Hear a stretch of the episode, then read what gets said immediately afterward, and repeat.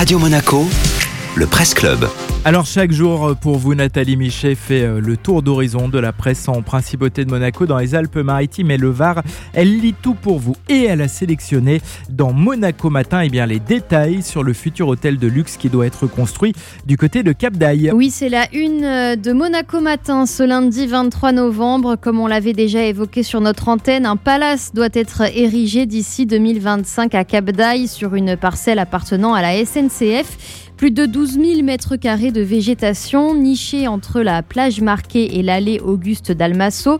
Après un appel à candidature, le promoteur Fondimo, basé à Villefranche-sur-Mer, a été choisi par l'entreprise ferroviaire pour réaliser ce projet grandiose, la construction d'un hôtel 5 étoiles de 130 chambres, toutes dotées d'une terrasse avec vue sur mer. Trois restaurants, un spa, des bars, une piscine sur le toit, bref, la totale, mais en mode durable avec 45% de superficie aménagée en espace vert de pleine terre.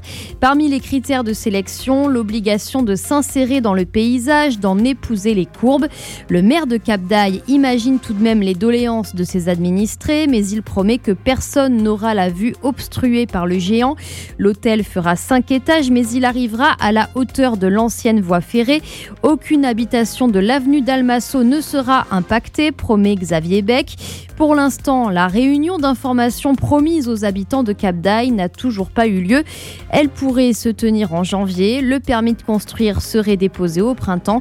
Et si tout se passe comme prévu, les premiers coups de pioche seront donnés dans deux ans. Merci Nathalie.